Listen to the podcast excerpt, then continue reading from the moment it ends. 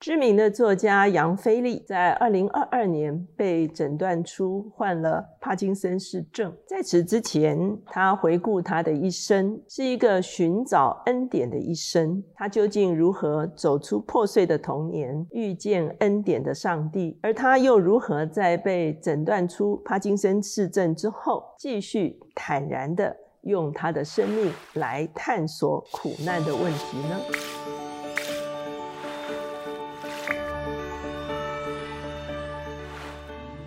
大家好，我是乔美伦老师，每两周一次在乔氏书房和大家见面。今天的单元是老书新读，我们今天所要介绍的这本书叫做《找恩典的人》，杨飞利是这本书的作者。我相信他是一位非常知名的作家，我们中间很多人可能都读过他的书。他至今出版了二十五本书，包括大家很熟知的《恩典多奇异》。耶稣真貌，无语问上帝等等，这些都已经被翻成中文了。他的书在全球用五十多种的语言出版，总印量超过一千七百万册，所以他其实是一个非常受欢迎的作家。他一共获得了十三个基督教经书奖。他担任了二十多年的记者，他同时也担任《今日基督教》的杂志的编辑。那今天呢，这一本。找恩典的人呢，其实是杨飞利的自传。哈，在这个自传中间呢，他回顾他的人生、他的童年、他在价值观上面的分歧，以及最后他如何遇见了恩典的上帝。从书一开始的时候，他就提到他们家族中的秘密，而这个秘密是他一直到大学时期的时候，他才发现了他父亲过世的一个。家族一直隐而不提的秘密。他有一次翻出了家中的一个旧的简报，他才发现他的父亲原本是要成为宣教士，却因为小儿麻痹而住进了当时候唯一可以治疗的一种啊治疗仪器，叫铁肺的中间。二十三岁的时候，他的父亲自主的要求离开这个铁肺。他的母亲将他父亲转至到一间复健医院，宣告他们可以倚靠上帝经历信心的医治。可是九天之后，他的父亲就过世了。这是他在大学时代无意中发现他们的一个家族的秘密。事实上，他非常的震惊。他。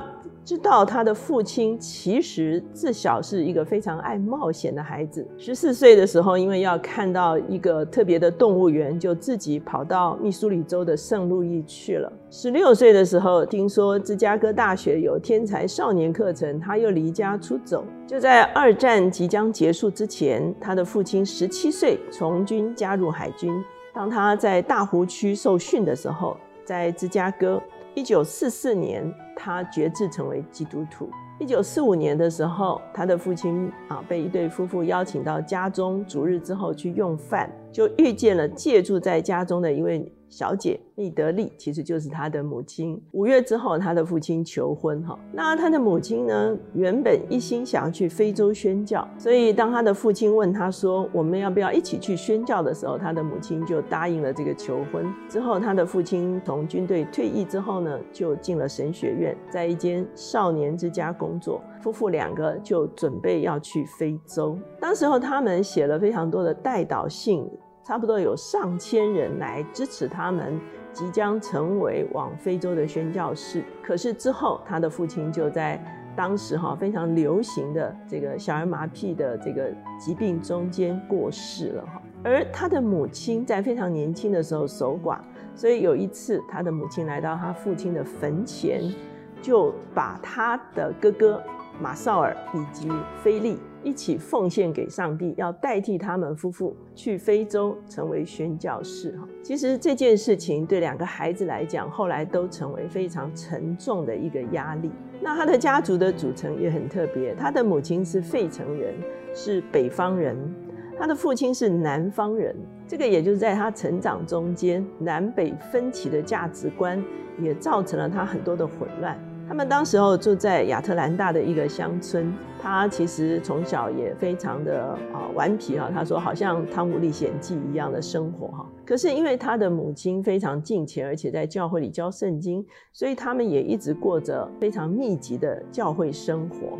在六年级的时候，他第一次读到吉卜林的诗。当他读到这篇诗的时候，他第一次感受到了文字的力量。好像有另外一个世界向他展开，因为他们家庭一直非常贫穷，所以他七年级的时候，全家就搬到拖车屋去居住。那现在拖车屋又开始当道哈，可是那个时候是非常贫穷的人才会住在这个拖车屋的里面，而且他们就住在一个拖车屋公园里面，而这个公园呢是人蛇混杂的哈，什么人都有。那他真的是大开眼界哦，很多人过着非常不一样的生活。因为他们现在是生活在南方哈，所以南方还维持着极端的种族主义。无论是政治人物或者是牧师，都会发表对内战的极端的看法。也就是说，他们一直对南方输了内战愤愤不平哈。而他的同学中间，甚至是。有三 K 党的侄子哈，我们看一些美国的影片，我们就知道三 K 党就是戴着那个白色的尖尖的帽子，那极端的这个种族主义哈。可是他们偶尔到费城去拜访外祖父母的时候，他的外祖父母家，他的舅舅又是极端的北方分子，所以呢常常嘲笑他的南方口音哈。所以他从小就在南北这个混杂的价值观中间生存。他的母亲因为生哥哥的时候他就辍学了哈，所以他现在力拼要大学毕业，而且后来还读了神学硕士的学位。可是他母亲因为从小自己就被他的外祖母常常打，所以呢，他二十一岁就离家出走，看起来外表是超级的属灵，其实呢。常常是喜怒无常，所以这两个男孩子就在一个情绪非常波动的母亲的教养下面来成长。他的母亲有时候会接一些夏令营会的工作，哈，所以他跟他的哥哥一整个夏天就会参加无数个夏令会，哈，他们会听相同的信息很多次。参与相同的活动很多次，他们的信仰就变得非常的混乱。虽然表现得非常好，可是呢，他跟他哥哥两个人都不太确定自己是不是真正的得救了。当他高中的时候开始对昆虫有兴趣，哈，他的老师就推荐他去一所大学能够实习。一九六零年的时候，他到一间常春藤盟校的。生化博士的办公室去实习哈。当他第一天走进这个博士的办公室的时候，他说他手中的资料差点全部掉到地上。为什么呢？原来柴瑞博士居然是一个黑人。这个跟他从小的教育说黑人都是没有受教育、很粗鲁等等的印象完全的相反。他非常的震惊。这位博士睿智而温和，耐心的回答他所有的问题。而且他还要督导几百名员工，所以这个极端的南方的种族主义就开始在他的生命中间崩解。那在高中的时候，他也开始读《哈姆雷特》《凯撒大帝》《美丽新世界》《麦田捕手》哈，这个都是美国非常知名的啊文学著作。在高中的时候，他的哥哥开始反抗他的母亲。其实他的哥哥是超级的聪明，可是却不好好读书。有很高的音乐天分，却不肯努力。他还记得他母亲最后一次打他哥哥的时候，他的哥哥抓住了母亲的手腕，他们之间的征战就此结束了。哈，父亲曾经留给哥哥的遗言是：爱妈咪，照顾弟弟，为耶稣而活。大家可以想象，这个对一个七八岁的男孩子来说，是多么沉重的一个枷锁。他哥哥后来选择去读一间啊圣经学院哈，为什么呢？因为他可以离开家哈，离开他们的母亲。他打算之后再转到其他的大学中间。他们兄弟两个就在极端敬虔和叛逆之间游走了非常多年。最后，他哥哥离开那个圣经学院啊，申请到了惠顿学院。可是他的母亲却极力反对，口出恶言哈。那母子两个从此不再交谈。那对菲利而言呢？他开始读书，读大量的书。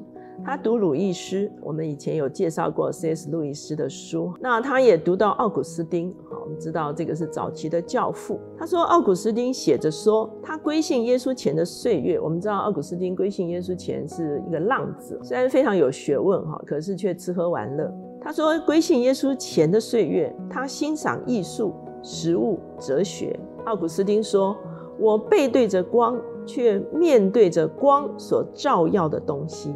世界是一个微笑的地方，是美好的礼物。上帝是后赐礼物者。”我们知道奥古斯丁后来他归信之后，哈，他是彻底脱离了他的败坏行为，哈。可是他仍然觉得这个世界是一个美好的世界，是一个上帝所赐给的一个礼物，哈。所有的礼物都是美好的，只是很多时候人是背对着光，却欣赏着光所啊照耀的美好事物。而他现在开始感受大自然的美丽。那有一段时间呢，他就在学院的餐厅啊洗盘子打工。这个时候呢，他遇到一个女孩叫珍奈。珍奈呢是宣教士的女儿，在哥伦比亚和秘鲁长大。她在啊南美的时候，她的宠物是一只鹦鹉、小虎猫和山紫树懒，也就是说跟别人的宠物还真的不太一样。那这个女孩呢，对每件事情都有她自己的看法，而且她的快乐具有感染力哈。那其实真奈后来就成了菲利的妻子那他们在这个书中也揭露，他们彼此写了很多的诗，哈，来给对方。那菲利现在成了这个圣经学院的著名的反抗分子，哈。那可是有一天呢，他有一个教授要求大家写一篇报告，叫做《上帝对你说话》，上帝如何对你说话？上帝对你说了什么？那他为了要写这个报告，他只好去参加祷告会。可是他在祷告里面却抱怨大家并不关心隔壁大学学生的灵魂，包括他自己也不关心等等哈，也就是说他也没有好好祷告了哈。然后他开始用撒玛利亚的这个故事的内容来祷告。他忽然间他看见一个很奇特的景象，他看见那个撒玛利亚人的脸变成了耶稣的脸。而那个受伤者的脸变成了他自己的脸，而耶稣正在为他清洗伤口，而他却向耶稣吐口水。这个画面让他立刻看见了他自己的真相。他是一个何等需要帮助的人。可是他却一直在拒绝耶稣，那这一天就是他整个灵魂苏醒的日子，所以他后来把这一天定做他真正归信的日子。虽然他从小在教会长大，可是只有这一刻，他才真正的遇见了耶稣。可是他的哥哥却走向了一个完全不一样的旅程。在一九六八年的时候，他哥哥成为嬉皮。那有一次，他哥哥去看精神医师的时候，那医师最后跟他说：“他说。”你知道是你的母亲才有精神问题，不是吗？如果你不面对这个事实，你永远没有办法好起来哈。所以他哥哥其实灵魂还在流浪中。他哥哥从惠顿休学哈，然后回到亚特兰大，在医院里担任护理师，之后又离家出走，过着群聚的生活，吸食迷幻。蘑菇迷上摇滚哈，所以他跟他哥哥走向了完全不一样的路程。一九七零年的时候，菲利他打算要结婚了，他要去读惠顿的研究所。而当时这个他接到电话，他的哥哥在警局被抓，因为吸毒的关系。他的哥哥成为无神论者，而他则开始为基督教杂志工作，写文章，做记者。我们曾经介绍过一本书叫《神的形象》，就是他早期。与一位保罗班德医生合著的啊一本书，我们知道保罗班德医生其实在印度来帮助麻风病人哈。那在那本书中间，他也描述他跟啊这个班德医生的相遇哈。他说是满头白发的啊学者。与满头乱发的年轻人的一场相遇，哈。而在《神的形象》这本书，他引介的时候，他也说，班德医师某种程度补足了他父亲的形象。那在写作的过程中间，他内在的创伤逐渐的愈合。他陆续出版了《有话问苍天》《无语问苍天》。哈，坦白讲，菲利的书为什么会这么受欢迎？哈，他其实代表了美国失落的一代。包括面对嬉皮，面对越战，哈，面对信仰的失落，哈，他哥哥后来去了加州，成为调音师，哈，因为他对音乐真的非常敏感。他同居了几次之后，终于结婚。可是他哥哥一生都认为自己是一个失败者，而且他认为他被他母亲咒诅了，哈，而他的母亲一直也不肯跟他的哥哥和解。在二零零九年的时候，他哥哥忽然中风，他赶到加州，他在他的哥哥的耳边祷告。八个月之后，他哥哥站起来了，可是没有办法说话，不能弹琴。那二零一四年的时候，他母亲九十岁了。那菲利跟他的母亲谈到他哥哥的情况，他的母亲写了一封信给他的哥哥，可是他哥哥说：“一切都太迟了哈，因为他哥哥一生也就这样过去了。那他哥哥跟他太太吵架之后又自杀未遂，然后又离婚，所以他跟他的哥哥真的是完全走上了两条不一样的道路。有一次见面，他哥哥要求菲利弹琴啊，菲利很害羞哈，为什么？因为从小他的哥哥就是弹的简直就是非常是天才少年哈，可是呢他是非常笨拙的在弹琴，所以现在他哥哥要他为他弹琴，他非常的。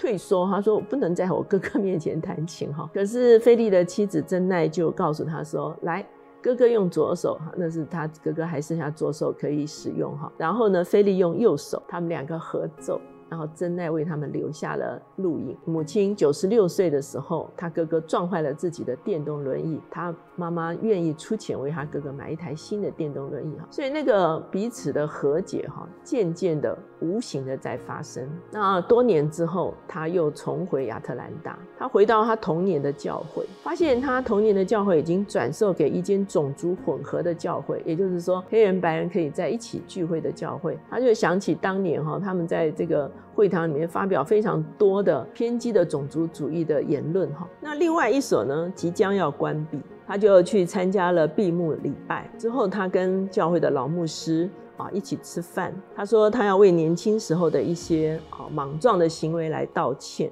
可是老牧师反而说谢谢他所写的《恩典多起义》这本书是如何帮助了他。他说他从小最不喜欢的圣经就是哈拿。把萨姆尔奉献给上帝的那段经文，因为这段经文对他和哥哥来讲都是一个好像没有办法解开的一个枷锁。可是他说，现在在读的时候，他用重新的眼光来看待这段经文。他说，上帝是亲自发出呼召，如同当年上帝亲自呼召萨姆尔一样。他在他的著作中间经常探讨苦难，探讨信仰的困惑，也探讨什么是恩典。当他因车祸住院的时候，他躺在那里，他的想法是：我爱上帝。是出于感激，不是出于恐惧。也就是说，在多年的寻找之后，他终于找着了恩典的上帝。二零二二年的时候，他在滑雪的时候摔倒，这个不是书中的记载，哈，是我最近找到的这个关于杨飞利的新闻。那之后，他的腿就没有知觉，花了两倍的时间，慢慢才能够扣上扣子。之后，他就被诊断出患有帕金森症。他最担心的是，他会被贴上标签，他不再是杨飞利。而是那个患上帕金森氏症的杨菲利，他想坚持我的内在仍然是同一个人，请不要用我的外在，比方说会步履蹒跚或时不时的颤抖来批判我。他甚至为此创造了一个新的名词，叫做 dislabled 来抗议哈，因为这个失能者叫 disable 哈，所以他就创造了一个 disable 哈，就是不要替我贴标签。可是他也发现，他不再能够登山、骑车以及打球。其实他非常喜欢户外活动。他回想他的写作生涯，他采访过美国总统、摇滚明星、职业运动员，还有其他的名人。他也采访过印度的麻风病人和许多患上比帕金森症更严重的。病患者，他说：“那些生活在痛苦和失败中的人，往往比那些生活在成功和快乐中的人，能更好的管理人生的处境。也就是苦难的确激发了我们面对人生的一个潜能。”迈尔克格森，哈。他是《华盛顿报》的专栏作家，他也是白宫讲稿的转写者。他最后是因为癌症过世的。在这之前，他也与帕金森症共存多年。有一位同事评价这位格森说，在他事业巅峰的时期，他用自己的影响力关心最脆弱的人，带头发起关注非洲艾滋病的运动。而在他身体情况最衰弱的时候，他从未抱怨，而是专注于感恩他所曾经活过的日子。菲利说：“这也是我的祷告。”在经历了坎坷的童年，我拥有了丰富、充实、美好的人生，拥有了超乎我所能想象和应得的快乐和成就。我和一位全能的妻子走过五十二年的婚姻，哈，他视我的健康和幸福为他的责任。虽然对未来仍然充满了问号，但是没有过度焦虑。我受到妥善的医疗照顾，亲朋好友的支持，所倚靠的是一位良善而慈爱的上帝。他经常透过他在地上的门徒来彰显他的美善。我这一生写了不少关于苦难的文章，现在我要将这些想法。付诸实践，愿我在人生最终的篇章里做他忠心的管家。我们看见杨飞利的人生其实也非常坎坷哈。我们说他特别喜欢探讨苦难，探讨信仰存疑，甚至哈探讨恩典这件事情哈，在信仰中间所占的一个真正重要的位置啊。他就发现信仰不是恪守很多的教义哈，或者是很多。啊，这个好像金钱的要求，而是真正遇见恩典的上帝。在得了帕金森氏症之后，他说他要继续用他的生命来验证这些真理。所以今天我们就把这本《找恩典的人》推荐给大家。